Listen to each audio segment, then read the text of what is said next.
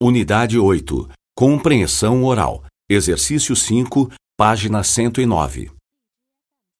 Os técnicos estão instalando um novo sistema na empresa. Com esse sistema, as operações vão ficar muito mais eficientes já na semana que vem. Como é um sistema fácil, os empregados vão aprender muito rápido.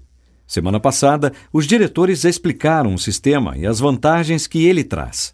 Alguns funcionários ficaram um pouco preocupados no início, mas depois da apresentação, eles perceberam que esse tipo de mudança é fundamental para manter a competitividade da empresa.